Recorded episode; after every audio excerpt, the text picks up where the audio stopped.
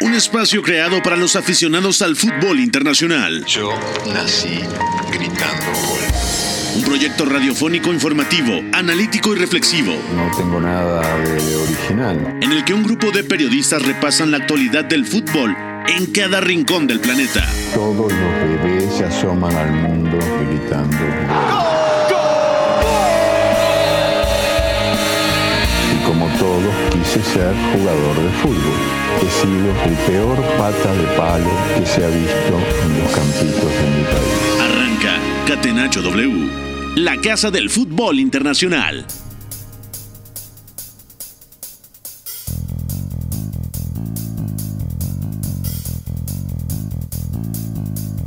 Hola, ¿qué tal? ¿Cómo están? Son las 4 de la tarde ya. Bienvenidos a Catenacho W a través de W Deportes 730 de AM. Un gusto saludarlos de parte de Pepe del Bosque y todo el equipo de Catenacho W. ¿Cómo estás, Iñaki María? Fuerte abrazo hasta la madre patria, hasta España. ¿Cómo estás, amigo? ¿Todo bien? Todo bien, Pepe, muy buenas, muy buenas a Beto y a todos los que nos escuchan también. Hoy un poquito más tranquilos, no ha habido prácticamente nada de fútbol, pero hay bastantes cosas que recapitular que nos han quedado pendientes, algunas noticias que no nos gustaría contar, pero aquí las contaremos como lo de David Brooks o como lo de Lucas Hernández y entre todos pues a intentar hacer un programa de lo más completito. De acuerdo. Beto González, muy buenas. Platicaremos hoy de Europa, de Asia, de África, del Balón de Oro y también la previa de CONCACAF del partido de hoy de México que tendremos en punto de las 9 de la noche a través de W Radio y W Deportes y también la previa de lo que será la eliminatoria de Conmebol del día de mañana, mañana jueves. ¿Cómo estás, Beto? Todo bien, Pepe, gracias. Abrazo para ti, Iñaki, Fo, todos los que nos escuchan, todo el equipo. Y pues sí, hoy juega la selección mexicana. Eh, estamos muy contentos por eso aquí en Catenacho. Yo estoy muy emocionado y es un buen día para que la selección mexicana se vuelva. mm, vamos a decir que se haga más sencillo el mes de noviembre, ¿no? Porque va a ser un mes decisivo de cara a clasificar a la Copa del Mundo. De acuerdo. Bueno, mucho que platicar. ¿Les parece si arrancamos con la eliminatoria rumbo a Qatar 2022? Pero primero, en el viejo continente, iremos grupo por grupo. Qatar 2022, eliminatoria de la UEFA. Eliminatorias para Qatar 2022. Catenacho W. UEFA. ¿Y cómo está la eliminatoria en la UEFA? Iñaki, de momento tienes algún claro favorito eh, para sumarse a Alemania y a Dinamarca la próxima jornada y ya tener el boleto asegurado, ya para tenerlo en mano o todavía hay que tener cautela? ¿Cómo ves la eliminatoria en Europa? Antes de platicar todos los grupos, ¿cuál crees que sea el siguiente clasificado de manera directa por parte de la Confederación de la UEFA? Yo diría Bélgica, Pepe, con 16 puntos ahora mismo, República Checa y Gales con 11 creo que tiene bastantes posibilidades de ser la próxima. Francia que también le saca 3 a Ucrania, 4 a Finlandia y 5 a Bosnia-Herzegovina, creo que también debería ser una de las que se metiera próximamente. Y luego espero también a cuentagotas a Inglaterra, espero a Países Bajos, espero a Italia, que ahora mismo tiene 14, los mismos puntos que Suiza, pero yo creo que será una gran sorpresa si los de Mancini no clasifican vía directa. Si no, tendría en cualquier caso la Nations League, que ha sido campeón de grupo. Y luego, pues los grupos más igualados, como dijimos, Portugal que va a tener que jugárselo en el duelo directo ante Serbia, España que parece que también se lo va a jugar en la última jornada contra Suecia y por ahí quizá el Croacia-Rusia, que, que, no tenga tanto cartel, pero es otro de los duelos que va a dirimir cuál de los dos es primero y cuál de los dos acaba yendo a la repesca. Yo comparto lo que dices. En el grupo A va a ser un bonito enfrentamiento entre serbios y portugueses, sobre todo tomando en cuenta que Portugal, de ganar ese partido pendiente, tendría dos puntos más que el conjunto balcánico. Ese partido, Tiene un partido pendiente, menos, además. Sí, yo creo que Portugal debería no ser de las próximas, pero no debería sufrir tanto como pueda parecer viéndolo segundo. Y además, la eliminatoria de Portugal yo creo que ha sido bastante convincente, ¿no? Beto, cinco triunfos, un empate y tiene ese duelo que ya platicaba con Iñaki contra la República de Irlanda, que yo me atrevo a decir que ha sido una de las grandes decepciones. Yo pensé que iba a apretar mucho más. Sí. Sí, eh, yo de Portugal es que no me creo totalmente la eliminatoria porque el partido decisivo que era contra los serbios lo ha terminado empatando y le ha costado trabajo. También es verdad que cuando jugó contra Irlanda en casa, apenas... A ti nada te convence, Beto. Ya me di cuenta, no, nada te convence. Soy exigente, soy exigente porque esta selección tiene mucho talento. Es una selección que a nivel materia prima es de las tres mejores del mundo, sin lugar a dudas. ¿Tanto así? es, es que yo, yo pienso que sí. A ver, estamos hablando de Rubén Díaz, por ejemplo. Hablamos de laterales que son buenísimos, como Nuno Méndez, que más allá de lo joven que es, es muy bueno. Que está Rafael Guerreiro, que está Joao Cancelo, que también tienes a Bernardo Silva, a Bruno, a Cristiano a los 36 siendo decisivo. O sea, tenemos un equipo que es vastísimo. Pero centro del campo, Beto. Eso, eso. Ese es el debe.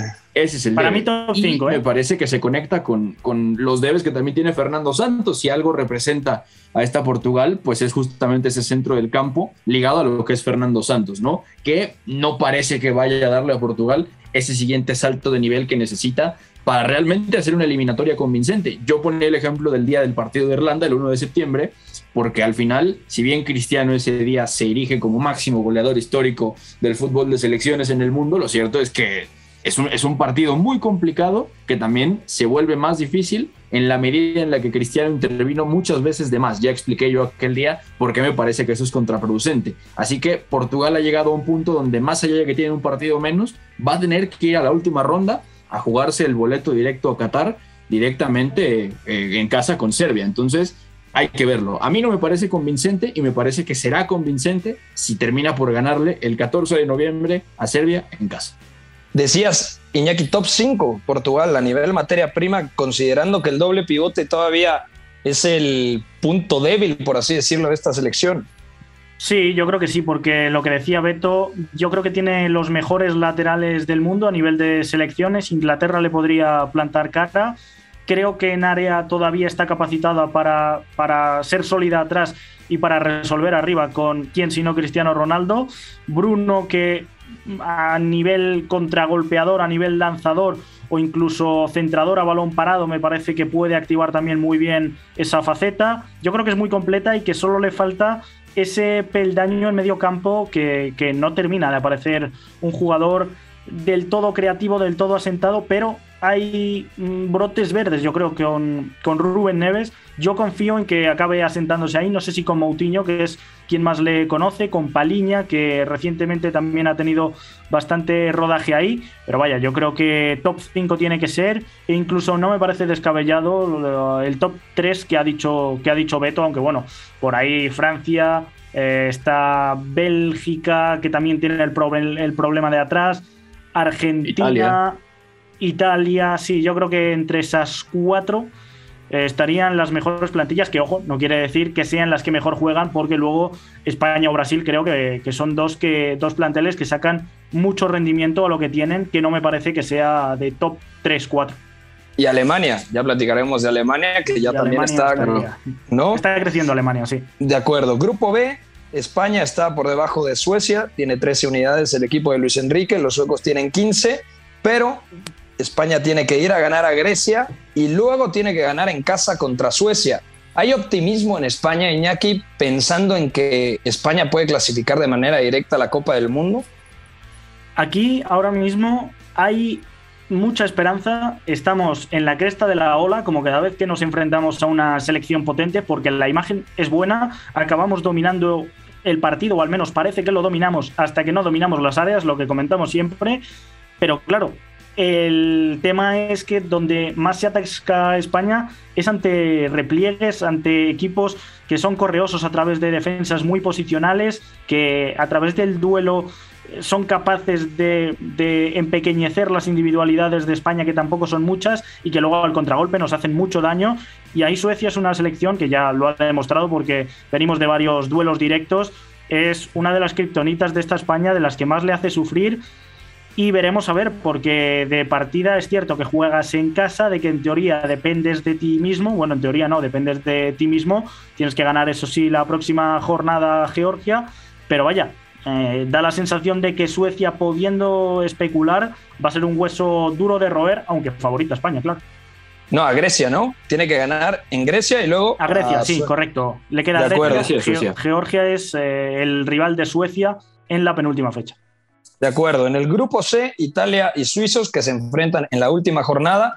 En la penúltima fecha, Italia va contra, eh, o mejor dicho, va contra Suiza, penúltima jornada, y luego Italia va contra Irlanda del Norte. Es decir, ya podría estar prácticamente clasificada Italia en caso de ganar a Suiza en la penúltima fecha. ¿Cómo ves esto, Beto? ¿Realmente crees que el equipo de Roberto Mancini lo va a solucionar contra el equipo helvético o crees que puede sufrir el conjunto italiano contra una Suiza que ya en la pasada Eurocopa dio muestras de que a veces parece que no compite, que a veces no juega al nivel esperado, pero que tiene argumentos para complicarle a quien sea? Sí, de acuerdo. Y no hemos hablado algo que me parece importante de cara a lo que pueden ser las últimas dos jornadas. Se nos fue del radar que la selección de Suiza cambió de entrenador. Ya no es Vladimir Petkovic quien está el equipo. Así que eso es importante. De hecho, Vladimir Petkovic terminó yendo al, al Burdeos, justamente, y ahora el seleccionador eh, que acaba de llegar prácticamente después de la Eurocopa es, ahora les digo el nombre, que Murat me parece que es importante destacarlo, Murat Yakin, exactamente, que está conservando hasta cierto punto algunas cositas que dejó Vladimir Petkovic, pero que estructuralmente hablando abandonó la línea de tres, que prácticamente está sosteniendo lo de Serdan Satsiri ya como media punta, eh, está tirando de una base que prácticamente dejó bien hecha el seleccionador suizo, que tiene tres nacionalidades, Vladimir Petkovic, entonces, me parece que va a ser un, reto interesante porque Suiza tiene un nuevo aire y a partir de ahí Italia va a tener que replantearse ciertas cosas sobre cómo ya le compitió en la Eurocopa, ¿no? Entonces, para mí Italia puede resolverlo, no tengo duda. Me parece que lo que sucedió contra España sí fue una, una derrota clara. A ver, Luis Enrique al final termina comiéndose en la pizarra a Roberto Mancini. Italia también alcanza a responder, no les es suficiente, pero es que también contra Bélgica nos demostró que como puede proponer y como ya también lo hizo en la Eurocopa, diría Iñaki puede especular, puede ser un poco más reactivo, puede ir metros más para atrás y tiene las mismas capacidades para castigarte. Entonces, a partir de eso, pensando en que Suiza todavía tiene mucho por delante y por crecer, puede llevárselo Italia, puede estar casi clasificada a la Copa del Mundo. Y es que para como ha estado Irlanda del Norte en este grupo, que además apenas ha ganado una vez, y esto fue recientemente el septiembre contra Lituania justamente de visita, es que no creo que tendría que haber. No creo que tendría que haber problema. Para mí, Italia en noviembre se clasifica 100% a la Copa del Mundo. Y ahí habría que ver entonces qué es lo que va a ir tocando Roberto Mancini para el año que entra, ¿no? Para ir preparando a este equipo que no tendría que cambiar tanto si es que ya clasifica a Qatar, ¿no? Me parece que la base va a estar muy clara. Una apunte que, nos sirve ya para contextualizar cómo funciona el, formato de competición.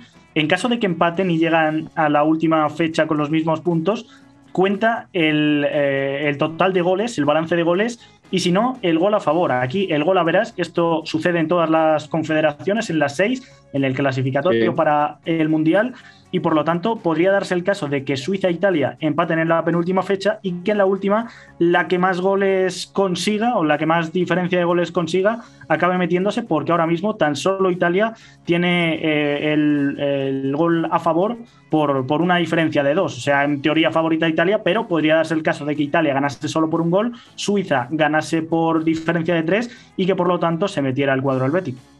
De acuerdo. Grupo D, Francia es líder con 12 unidades, Ucrania un partido más que Finlandia y Bosnia tiene 9, los finlandeses tienen 8 y Bosnia, aún con posibilidades, tiene 7.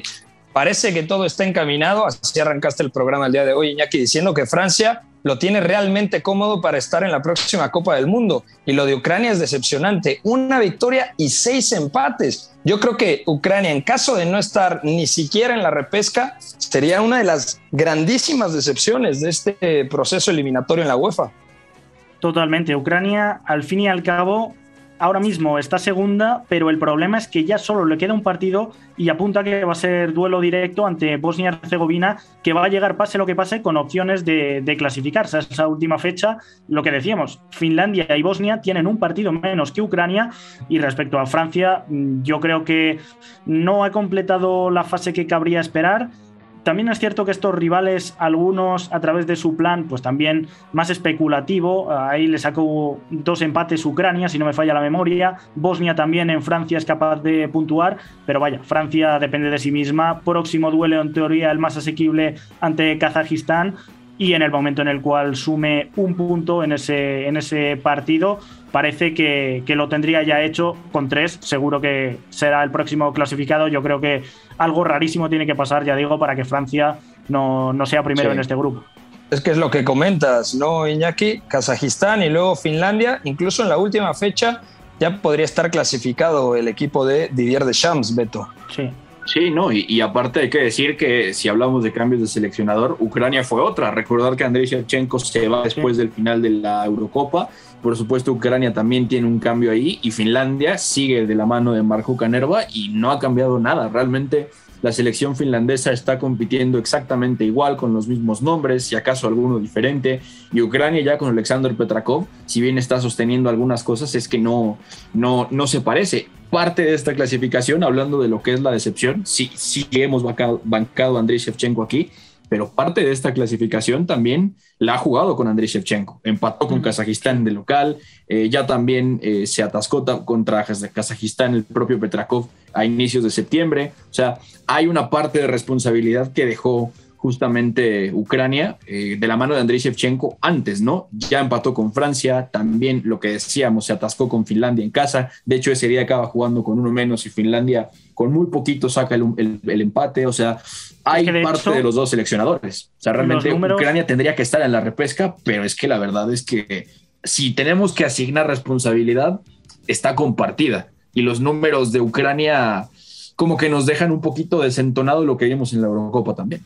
El equipo más empatón de, toda Europa porque ha ganado el duelo ante, ante Finlandia en, este, en esta misma ventana internacional y el resto todos son empates. O sea, vaso medio lleno porque Francia no ha sido capaz de ganarla, vaso medio vacío porque a Kazajistán tampoco ha sido capaz de ganarla ella. Y de hecho, en, todavía falta que se enfrente Ucrania contra Bosnia y Finlandia contra Bosnia.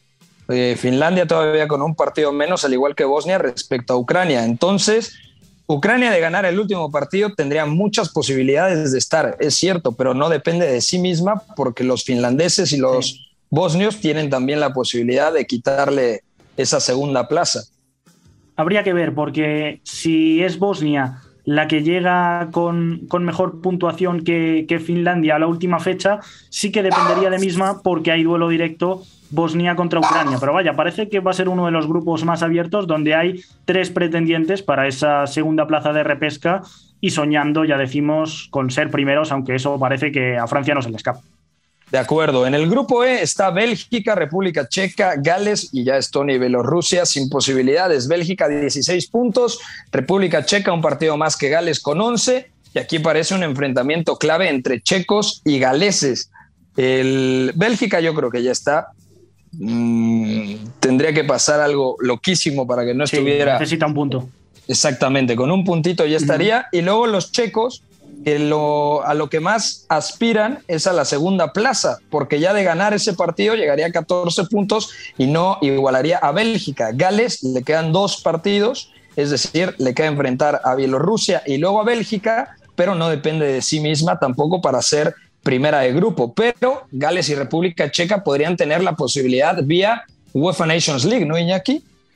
Claro, ahí está uno de los matices y es que resulta que los dos mejores campeones de Nations League, que en teoría damos por sentado que los de la primera división van a estar, España quizá es el que lo tenga más en el aire, hace que los de la división B tengan muchas opciones de, estar en, en, esa repesca vía Nations League. Es decir, ser los dos equipos que se unen a los 10 segundos para jugar esas dos eliminatorias de repesca europea. Entonces lo que ocurre es que en la Nations League, paradójicamente, República Checa con 12 puntos y Gales con 16 son mm, de las mejores campeones junto con Austria, que esta, dijimos ayer, estaba eliminada por la vía ordinaria, pero que Austria parece que va a ser una de las repescadas y que la otra, lo más probable es que sea bien República Checa o bien Gales, una que vaya como segunda y la otra que vaya vía Nations League, es decir, duelo directo, pero algo raro tendría que pasar, como que España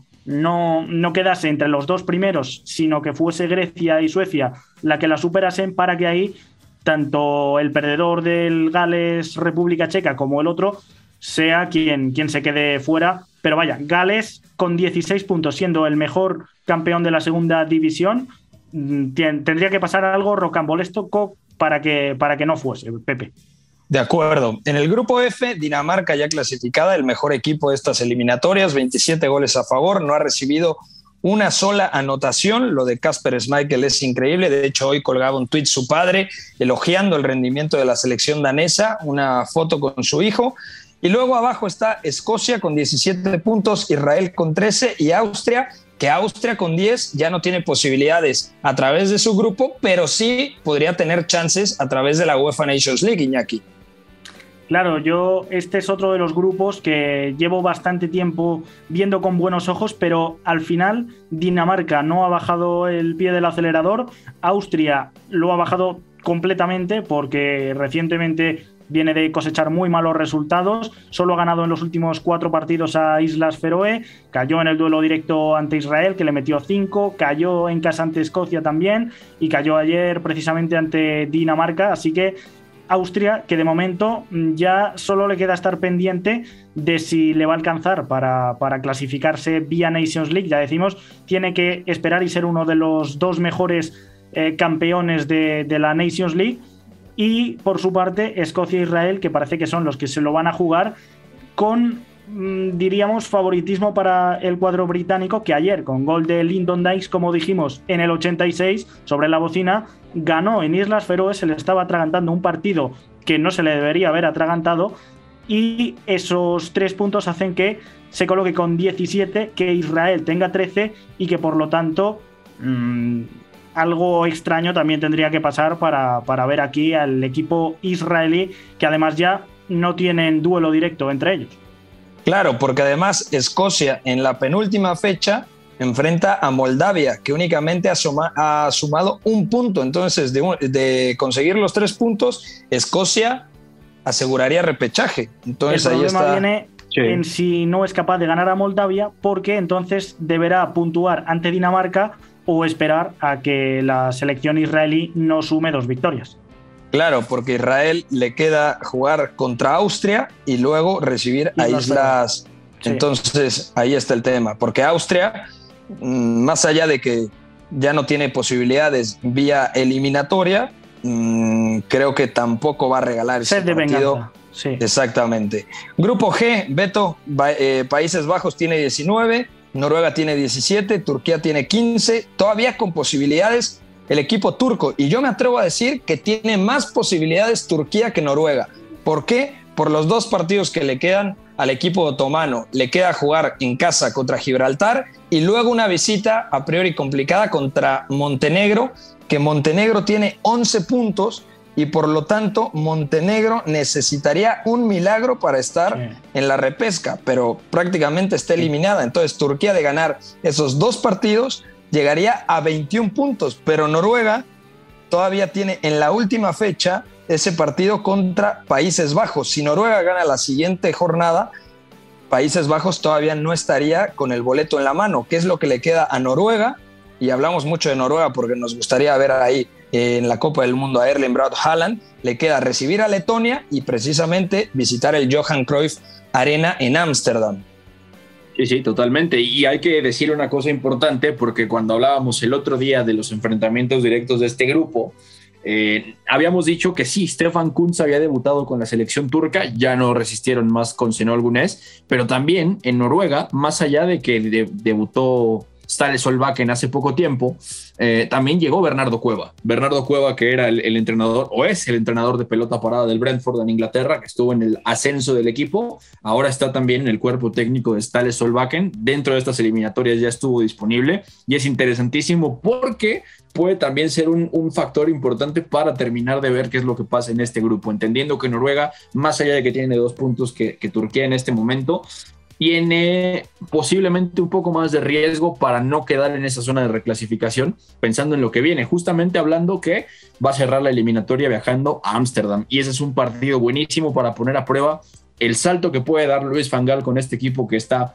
intacto, que es la misma base, pero con otras ideas, con otros matices hasta cierto punto. Y bueno, también Turquía es que no, no lo veo yo con toda la posibilidad de puntuar entero ante Montenegro. Montenegro también hasta hace dos, tres jornadas estaba en posibilidades de entrar a la zona de reclasificación. De hecho, antes de perder justamente con el equipo noruego, terminó ganándole 3 a 0 a Gibraltar, estaba obligado a hacerlo, y Montenegro parecía que podía meterse ahí arriba. El asunto es que Noruega solamente perdió dos puntos en, las últimas, en los últimos partidos, que es justamente cuando empata con Turquía, y Turquía teniendo ese empate, más o menos pudo reponerse de lo que le había pasado cuando le pega 6 a 1 Países Bajos justamente en Ámsterdam, que es la razón por la que Senor Gunes termina saliendo. Entonces, vamos a verlo. Es un grupo muy disfrutón porque Montenegro, si es que algo llega a salirle mal a Turquía, que sería una catástrofe y es poco probable, podría amenazar por ahí, pero ya no tendría posibilidades para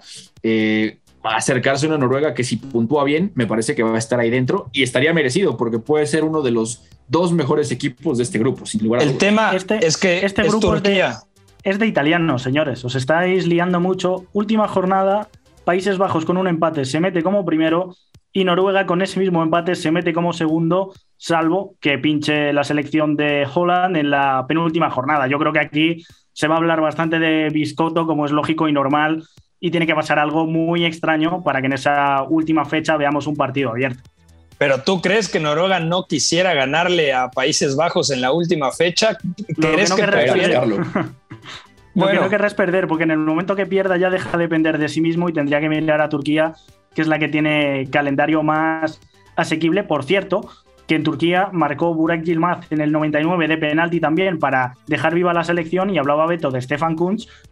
Nada más llegar con un sentido de pertenencia brutal porque acabó llorando de emoción el nuevo técnico en lo que era prácticamente su debut. Sí, es que, bueno, esas imágenes son muy eh, conmovedoras pero yo creo que también sabía que si no sacaba ese, esa victoria, seguramente lo iban a echar. ¿No? Exactamente. Era, su segundo partido, sí. Debutó precisamente en el duelo directo ante Noruega, que lo pasó bastante mal ahí también Turquía, pero bueno, acabó vivo. También lo pasó muy mal en el partido que, que mencionábamos en cuestión, en el último ante Letonia, que acaba ganando 1-2 en el minuto 99. Pero vaya, ha sido una muy mala fecha para Turquía cuando debería de haber sido, bueno, es mala fecha habiendo sumado cuatro puntos, pero sobre todo porque en el duelo directo se te escapa y en el otro sufres una barbaridad. De acuerdo. Vamos a ir a una pausa. Al regresar todavía platicamos del grupo H, del grupo I y del grupo J, los tres restantes que nos quedan por platicar. También hablaremos de la eliminatoria en Asia, en África y lo que viene el día de hoy en la previa del El, eh, Salvador contra la selección mexicana, partido que podrán disfrutar a través de W Radio y W Deportes. Pausa, volvemos aquí a Catenacho W. El triunfo debe ser también la consecuencia de una superioridad moral, no solamente futbolística. Si en el triunfo no están implícitos los recursos, si los recursos nos dan igual, estaríamos dándole a la sociedad un mensaje terrible. Somos la resistencia. Catenacho W, la casa del fútbol internacional. Estamos de vuelta en Catenacho W. Gracias a toda la gente que se reporta con nosotros. Ya son más de las 4:30 de la tarde, tiempo del centro de México. Seguimos repasando la eliminatoria rumbo a Corea, eh, iba a decir a Corea y Japón 2002, a Qatar 2022. Madre mía, ¿eh? Ya necesito unas vacaciones, ¿eh? A Qatar 2022 me quedé. Sacaste en tu álbum de estampas, ¿eh?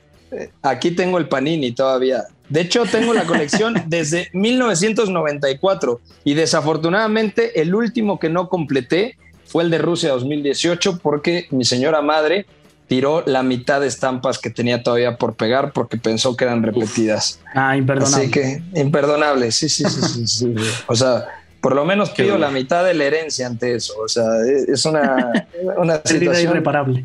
Sí, no, no. O sea, me, dolió, me, sigue doliendo eso, sinceramente. Bueno, Grupo I, Inglaterra tiene 20 puntos, Polonia tiene 17, Albania tiene 15 y Hungría ya prácticamente sin posibilidades porque vía UEFA Nations League tampoco tiene la posibilidad, ¿no, Iñaki?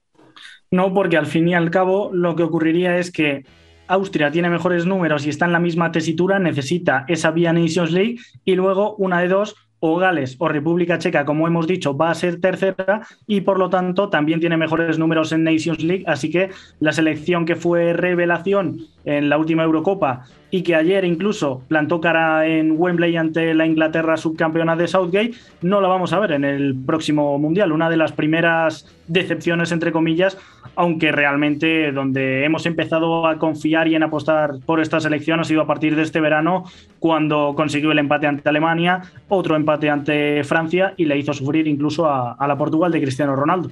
De acuerdo. Ayer le tiraba demasiado el señor Beto González a Inglaterra. Es cierto que empató contra Hungría, pero yo creo, y sostengo lo que te dije ayer, ¿eh, Beto, me parece que la idea, independientemente de que no estaba Calvin Phillips, que es el que altera, digamos, toda la estructura táctica, lo de ayer me parece que puede ser una buena idea de cara al futuro. El Foden Mount de interiores, a mí me gusta como posibilidad. Hay que darle trabajo y tiempo, pero yo creo que es una buena alternativa.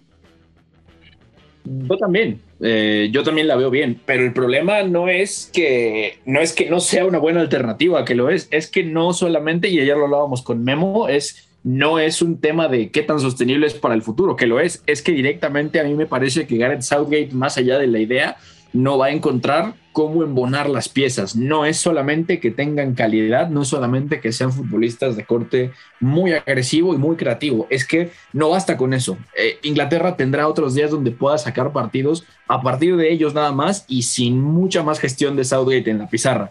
Pero Hungría, independientemente de que ya prácticamente está muerta en este sentido de clasificación, es que pues, tiene más calidad y el bloque bajo de Marco Rossi ya en la Eurocopa dejó mucho de qué hablar, ya asfixió a las tres superpotencias que le tocaron en su grupo y eso no es tema menor. Hungría se va de la Eurocopa en fase de grupos, pero perfectamente pudo haber clasificado de no haber sido por ciertos accidentes. O sea, Hungría le puso a Inglaterra un recordatorio de que más allá de la calidad individual, van a haber días que va a necesitar mucho más que eso, ¿no? Inglaterra seguramente va a estar en, Qatar 2022, es cuestión de tiempo, si no es en el primer partido de noviembre, será en el segundo, o sea, tendría que pasar una catástrofe, pero vamos a ver qué tanto se le puede llegar a complicar, sobre todo en el primer día, porque me parece que es una selección que sí, eh, va a cambiar mucho con Calvin Phillips, va a tener una transformación importante que nos va a recordar a la de la Eurocopa. Seguramente si la Copa del Mundo fuera ya y no estuviera Calvin Phillips, esta sería la idea, pero estando Calvin Phillips va a ser titularísimo. O sea, lo que vimos de Inglaterra en la Eurocopa es mucho más cercano a la realidad que el 4-3-3 de ayer con esos futbolistas. Entonces, yo sí pienso que Inglaterra va a estar, sí pienso que le va a costar cierta, cierto trabajo extra, pero es que en la Copa del Mundo me parece que vamos a ver un doble pivote y perros de presa, tal cual. Entonces, muy inteligentes, pero perros de presa al final. Entonces, yo diría que Gareth Southgate lo tiene hecho, pero cualquier cosa que en la Copa del Mundo no sea algo cercano a competir como lo hicieron en Rusia o en la misma Eurocopa, ya lo va a poner en entredicho. Eso sí está claro. ¿Y a Polonia en dónde la ponemos, Iñaki? Al final tiene un partido contra Andorra, que de ganar prácticamente le da el boleto, y en la última jornada contra una Hungría que ya no tiene posibilidades. Eh, yo creo que Polonia es una de las gran, eh, grandes favoritas para conseguir el acceso a la Copa del Mundo vía repechaje.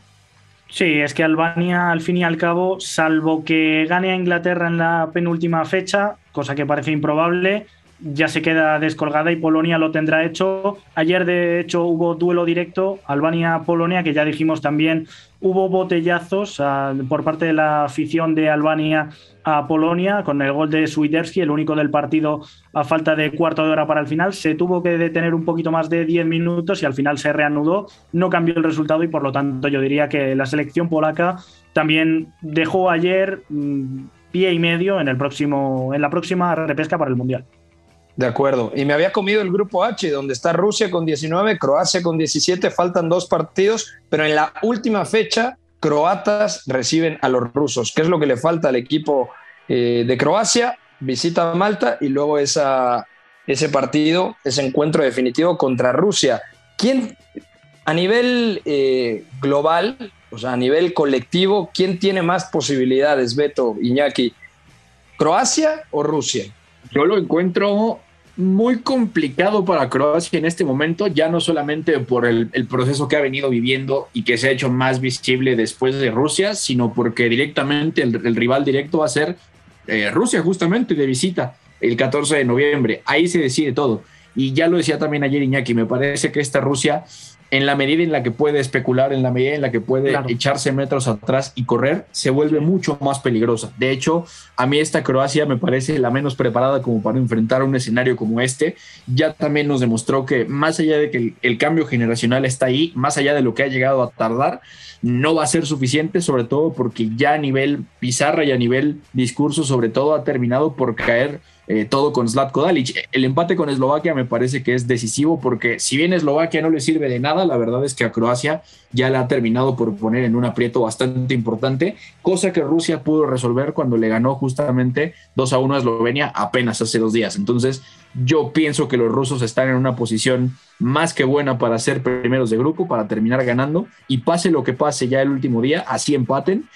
Es que Rusia lo tiene bastante, bastante hecho. Y sobre todo me parece que más allá de que tenga menos calidad que el equipo croata, lo tiene el escenario de cara para poder clasificar primera. Lo que sería muy extraño es que Croacia, si termina quedando en zona de reclasificación, que a priori es lo que parece que va a pasar, no sea capaz de llegar a Qatar. O sea, ahí sí tendríamos que preocuparnos y me parece que ya sería el final total de la generación que fue subcampeona del mundo. Ya no habría vuelta atrás. Que por cierto, no está yendo no está yendo Chiuba convocado con, con Karpin desde que es eh, técnico de, Rusia tras la Eurocopa y por lo tanto, pues bueno, sorprende, pero aún así tienen a Smolov que para ese plan de repliegue, balón largo y contragolpe, yo creo que puede cumplir en esa función, si ser, por supuesto, la eminencia jugando a eso, que es el todavía jugador del Zenit.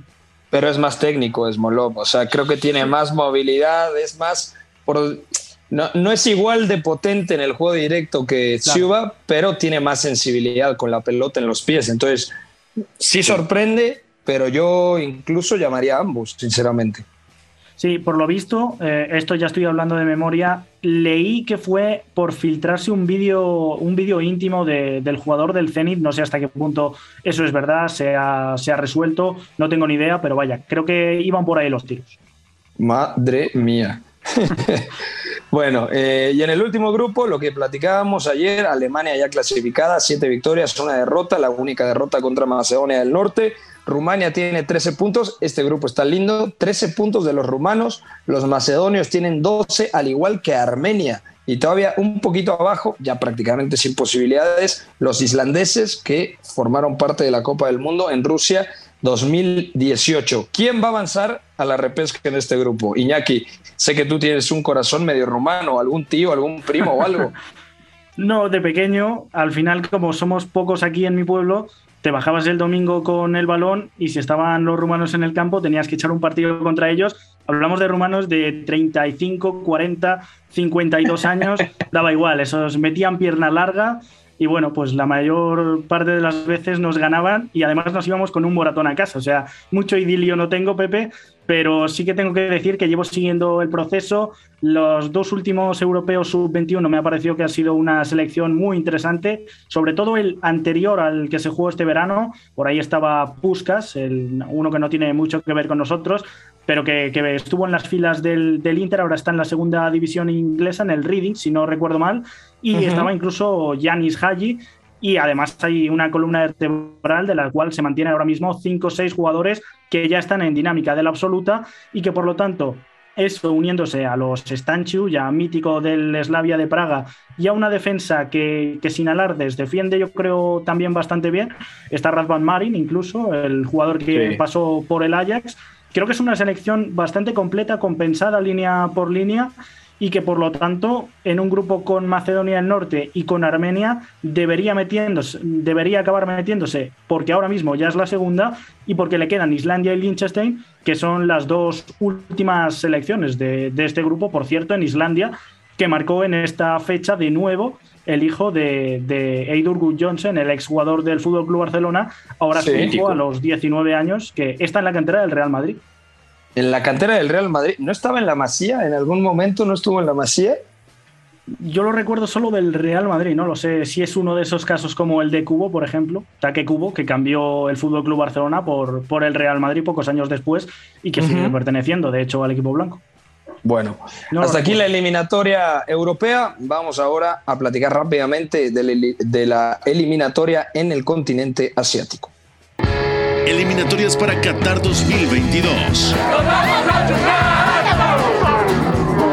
Catenacho W. Bueno, repaso rápidamente los grupos. En el grupo A, Irán tiene 10 unidades, eh, Corea del Sur tiene 8, Líbano tiene 5, Emiratos Árabes tiene 3, Irak tiene 3 y Siria tiene 1. De momento, Irán y Corea del Sur avanzarían de manera directa y Líbano jugaría la repesca continental contra Oman. Oman, que es tercero del grupo B por delante de Japón, ambos con seis unidades. Australia tiene nueve y Arabia Saudita, pleno de victorias, el único que ha ganado todos sus partidos en la Confederación Asiática, tiene 12 unidades. China, aún con, eh, con, posibilidades, tiene tres puntos y Vietnam no ha sumado cuatro derrotas del conjunto vietnamita. Vamos ahora rápidamente. Bueno, ¿quieren agregar algo aquí o pasamos rápidamente a África?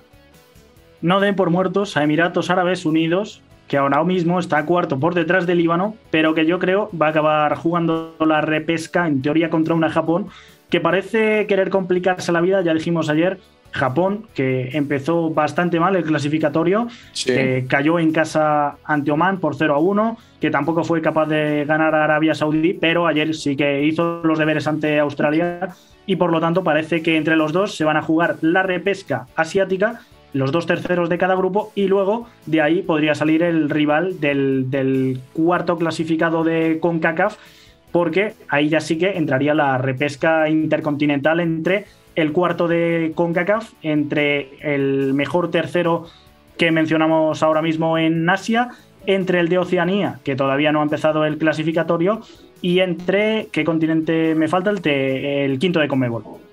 Ahí está, perfecto. Dejamos aquí la eliminatoria de Asia y vamos rápidamente a la Confederación Africana.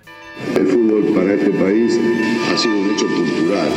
Un hecho cultural no es nada más ni nada menos un lugar de expresión, donde el hombre desde cualquier lugar, de cualquier sociedad maltratada, esta que se la denominan los desposeídos, encontrábamos en el fútbol un lugar donde expresar.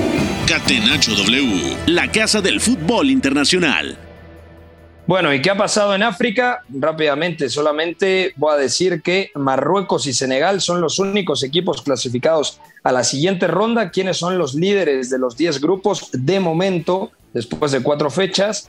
En el grupo A, Argelia, pero con la misma cantidad de puntos Burkina Faso. En el grupo B, Túnez, pero ahí cerquita Guinea Ecuatorial. En el grupo C, Nigeria, que tiene muchas posibilidades, pese a la derrota contra República Centroafricana eh, apenas en esta fecha FIFA. En el grupo D, Costa de Marfil, pero un punto abajo está Camerún. En el grupo E está Mali, pero también cerquita con posibilidades el conjunto de Uganda. En el grupo F, Egipto, ya prácticamente con medio boleto en mano, o bueno, por lo menos para la siguiente ronda, porque las eliminatorias en África son los 10 primeros y luego se enfrentan 5 contra 5 y el ganador de esos 5 enfrentamientos tiene el acceso a Qatar 2022. Grupo G, Sudáfrica con 10, gana con 9. Ojo con este eh, siguiente enfrentamiento entre el conjunto sudafricano y los ganeses. Grupo H, Senegal, ya con boleto en mano a la siguiente ronda. Marruecos en el grupo I, en el grupo J, que está muy cerrado porque Tanzania tiene 7,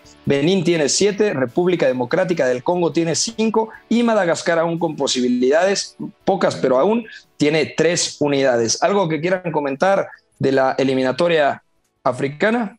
Pues Pepe, decir que Sudáfrica en este momento, ya lo decías, está en buena posición como para pasar a ese Final Ten de la mano de Hugo Bros. Y por supuesto sería la primera vez, o pasarían 12 años desde que Sudáfrica eh, terminó hospedando la Copa del Mundo en 2010 y ojo, porque no hay prácticamente nadie que sobreviva a esa Copa del Mundo, pero te va a sonar un apellido por ahí interesante, eh, Mocoena, que en este momento está siendo importante con la selección sudafricana, jugando pues prácticamente como un interior o como un media punta. Si te suena el apellido, seguramente estarás en lo correcto. Entonces, habrá que verlo porque seguramente Sudáfrica va a animar bastante. No es el Mocoena que jugó en, la Copa del Mundo de 2010. No, no es el mismo. ¿Se parece? Era, este es Tebo Mocoena, pero por si te suena el apellido, estás en lo correcto. Tiene por ahí un recuerdo interesante de lo que fue la Copa del Mundo de Sudáfrica 2010 y ojalá ver a Sudáfrica porque puede ser un animador interesante. De acuerdo. Eh, cambiamos, ahora sí, vamos a la CONCACAF. CONCACAF. Bueno, el día de hoy la selección mexicana visita a El Salvador, partido que creo que puede ser bastante complicado. Lo primero que te pregunto, Beto, ¿qué sería un buen resultado para el conjunto mexicano? Obviamente una victoria, pero un empate sería algo adverso desde tu punto de vista. Mm, no no creo que tanto, sobre todo porque al final esta selección salvadoreña de la mano de Hugo Pérez compitió mucho mejor, ya ha mostrado otras cosas y me parece que el antecedente de Copa Oro tendría que ser suficiente como para espejear y decir, el Salvador puede complicar, ¿no? Ya no solamente porque te puede presionar arriba y seguramente te puede meter en problemas, sino porque cuando te roba la pelota en el centro del campo y te corre a la espalda, me parece que puede haber un, un problema bastante serio. Así que yo no vería mal un empate, francamente, pero sí que ganar sería lo mejor que podría pasar para México, sobre todo porque noviembre va a ser un mes decisivo, también hay que visitar los Estados Unidos, hay que visitar Canadá y hay que ir con la mayor cantidad de puntos posible para el colchón, ¿no? O sea, realmente México, mientras más sencillo se haga el mes de noviembre, mejor y sobre todo yo pensaría que vamos a tener que ver ciertos matices en, El Salvador de parte del Tata Martino, sobre todo porque ya está muy claro que hubo un cambio con Luis Rodríguez en, el lado derecho respecto a Jorge Sánchez, no porque sea una noche mejor que la que tuvo Sánchez, sino porque directamente el rival es peor, pero al final te abona otras cosas y me parece que Canadá también lo puso a sufrir de alguna manera y sobre todo es que el plan de John Herdman aquel día fue muy pero muy bueno. Entonces habría que ver qué toca Martino porque me parece que necesita meter en dinámica a todos porque el 12 de noviembre hay que ir a Cincinnati a jugar contra Estados Unidos y luego por supuesto hay que ir el 14 a Canadá. Entonces, mientras más en dinámica esté el, equipo en general, mientras más vayamos viendo matices y sobre todo mientras más cerca esté el equipo mexicano de los tres puntos hoy, será mucho más sencillo y eso también nos va a dar un margen para cuando se juegue la eliminatoria en enero del año que entra, que justamente habrá que ir a Jamaica, luego habrá que ir a, recibir a Costa Rica y luego también habrá que recibir a Panamá y ahí México podría hablar ya de prácticamente tener el boleto en mano. Desde tu punto de vista, Iñaki, ¿cuál es el partido más atractivo en CONCACAF en esta fecha? ¿Estados Unidos, Costa Rica, Canadá, Panamá, Honduras, Jamaica o El Salvador contra México? Pues fíjate, yo me voy a quedar en esta fecha con el Canadá-Panamá. Habrá que tener un ojo también con ese Estados Unidos-Costa Rica, porque Estados Unidos no llega en su mejor momento, viene de una derrota inesperada y en Costa Rica precisamente su estrella juega bajo palos y normalmente se crece en este tipo de partidos, pero yo sobre todo me quedo con el Canadá-Panamá porque Panamá a la chita callando, como decimos aquí en España, está tercera, está con buenos resultados, solo ha perdido esta fecha, no, eh, sí, fue esta fecha con, con, El Salvador y el resto lleva, lleva invicto desde, desde el anterior duelo ante ante, no recuerdo quién fue, antes de que empezase todo. O sea que, bueno, eh, Panamá poco a poco parece que pues, se puede acercar a un mundial, ya participó en el último, y enfrente Canadá, que también viene de un pinchazo inesperado, está empatando demasiado Canadá, pero yo desde que le vi este verano competir en Copa Oro, creo que está llamada a ser una de las tres favoritas junto a México y Estados Unidos para estar en, en el próximo mundial vía directa. Yo comparto lo que dices. Creo que Canadá tiene mucho que decir el día de hoy. Es un partido clave, ¿no? Porque juega Canadá siete puntos contra Panamá tercero con ocho, mismos puntos que tiene Estados Unidos, que está segundo. Eh, México tiene 11, de ganar hoy prácticamente lo deja encaminado su boleto en Qatar, a Qatar 2022. Costa Rica tiene 6, El Salvador tiene 5, Honduras tiene 3 y Jamaica tiene 2. Recordarle a toda la gente que este partido lo pueden sintonizar a través de W Radio y W Deportes en punto de las 9 de la noche. La transmisión arranca con la previa a las 8 ya saben, por el 96.9 de FM y el 730 de AM. Hasta aquí dejamos rápidamente el tema de con, eh, CONCACAF y viajamos a Sudamérica para platicar sobre CONMEBOL. CONMEBOL. Bueno, y en CONMEBOL también hay partidos destacados, como le dices tú, disfrutones. Jueves, partidos interesantes, Argentina contra Perú, Chile contra Venezuela y hay un Brasil-Uruguay. Sobre todo creo que la clave es para el conjunto uruguayo, ¿no? Porque Viene de perder 3-0 contra Argentina y tiene que recuperar sensaciones, porque una vez que marcó el primer gol Argentina, el equipo uruguayo se vino abajo, que bien pudo irse al frente en el marcador, pero el Dibu Martínez terminó siendo la figura. Sí, sí, totalmente. Y para Uruguay es matar o morir, porque realmente, más allá de lo que le queda a la eliminatoria, no puede permitir que Colombia le presione, ¿no? La derrota con Argentina fue significativa. Argentina terminó siendo muy superior. Ya hablábamos que Scaloni terminó o está terminando de entregarle al equipo el, talento, o el, del talento más bien está al servicio del equipo y me parece que eso es lo más importante. Y Uruguay, sobre todo con los cambios que hemos venido viéndole, me parece que va a tener que tomar una decisión Tavares, sobre todo para saber cómo puede terminar atascada Brasil, porque me parece que lo que Uruguay puede terminar haciendo, más que otra cosa, es replantearse cómo va a defender arriba, cómo va a presionar a Brasil, porque de otra manera le puede pasar lo mismo, independientemente de que Brasil haya terminado empatando justamente a cero con Colombia, la verdad es que por ahí hay ciertos matices que puede seguir el profe Tavares para terminar de eh, salvar lo que le queda y esperar que Colombia tampoco pueda sumar de tres, porque ahí me parece que se le va a complicar bastante la eliminatoria.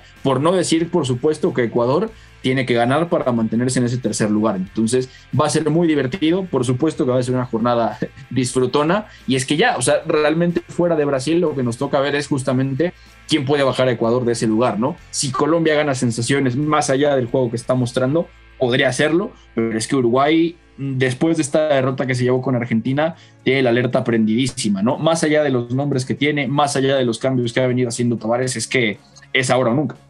De acuerdo, y también más temprano dos partidos. Paraguay que necesita ganar sí o sí, juega contra Bolivia, que Bolivia de ganar, ¿cómo está la eliminatoria? Que Bolivia de ganar igualaría en puntos a Paraguay y Colombia juega contra Ecuador. Eh, Ecuador con 16 y Colombia que tiene 15, que viene a arrebatarle un punto a Brasil, los únicos puntos que le han quitado al equipo brasileño. Iñaki María, fuerte abrazo, ¿algo más que quieras agregar? Un par de apuntes rápidos. El primero, Lucas Hernández, que hoy eh, se ha visto envuelto en algo que ya venía arrastrando desde 2017 porque tenía una eh, orden de alejamiento junto a su mujer se casaron después de todo eso y a la vuelta de la luna de miel eh, le pillaron que había incumplido esto y cuatro años después se le ha sentenciado a seis meses de cárcel. Tendrá que presentarse obligatoriamente, aunque también pone que es voluntario, entre el día 19 y 29 de este mismo mes en la cárcel de Madrid. Así que a ver cómo acaba eso y a ver cómo acaba también el caso de David Brooks, al cual ha, anunciado el jugador galés del, del Bournemouth que se le ha detectado un linfoma y que por lo tanto eh, parece que se le ha detectado a tiempo, ha dado las gracias a los médicos de la selección galesa, pero que le tendrá apartado un tiempo fuera de los terrenos de juego, así que desde aquí un abrazo para él, para su familia y le deseamos una pronta recuperación, por supuesto. De acuerdo, situación delicada. Ya nos vamos, ya el productor está desesperado. Gracias a Fo en la producción de este espacio.